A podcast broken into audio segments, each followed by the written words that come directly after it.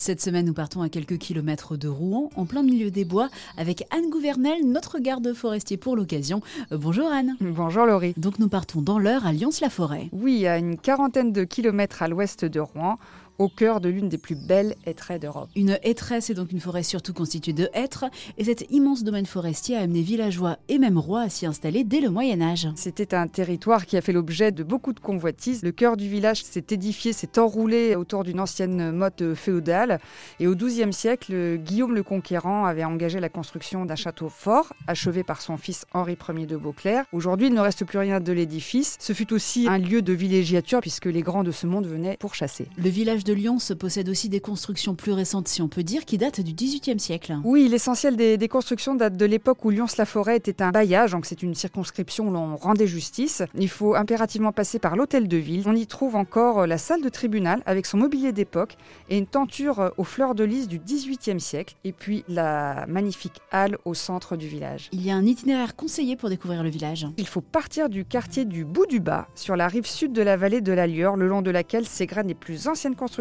du village. Les façades à pans de bois composées de briques posées sur la tranche forment vraiment un ensemble ici euh, très harmonieux. On s'arrête aux Trois Moulins, c'est un magnifique ensemble de maisons qui appartenait au roi de France du XIVe siècle à la Révolution. On poursuit par le couvent des Bénédictines. L'une de ces façades est ornée d'une véritable mosaïque de briques de couleurs et de carreaux de différentes formes. On repique en direction de la place par la demeure de villégiature du compositeur Maurice Ravel. 2021 est l'année du bicentenaire de naissance de l'écrivain Gustave Flaubert et l'une de ses œuvres est particulièrement à l'honneur Le village de Lyon a été marqué par Madame Bovary, puisque l'œuvre de l'écrivain y a été adaptée à plusieurs reprises pour le cinéma ou la télévision, et des scènes de ces productions ont été tournées dans le village. La plus connue reste celle de Claude Chabrol, tournée en 1991 avec euh, Isabelle Huppert pour héroïne. Il y a même une exposition qui est organisée dans le village. Jusqu'au 31 octobre, euh, vous pourrez euh, découvrir l'exposition Madame Bovary, secret de tournage, pour découvrir le patrimoine qui a servi de décor au cinéaste Jean Renoir en 1934 pour la première adaptation cinématographique et également Claude Chabrol, donc en 1991. Avec en plus de nombreux événements qui seront organisés jusqu'à la fin de l'année à Lyons-la-Forêt. Merci beaucoup Anne. Merci Laurie. Et bien sûr, n'hésitez pas à conclure votre visite de Lyons par une randonnée dans les bois.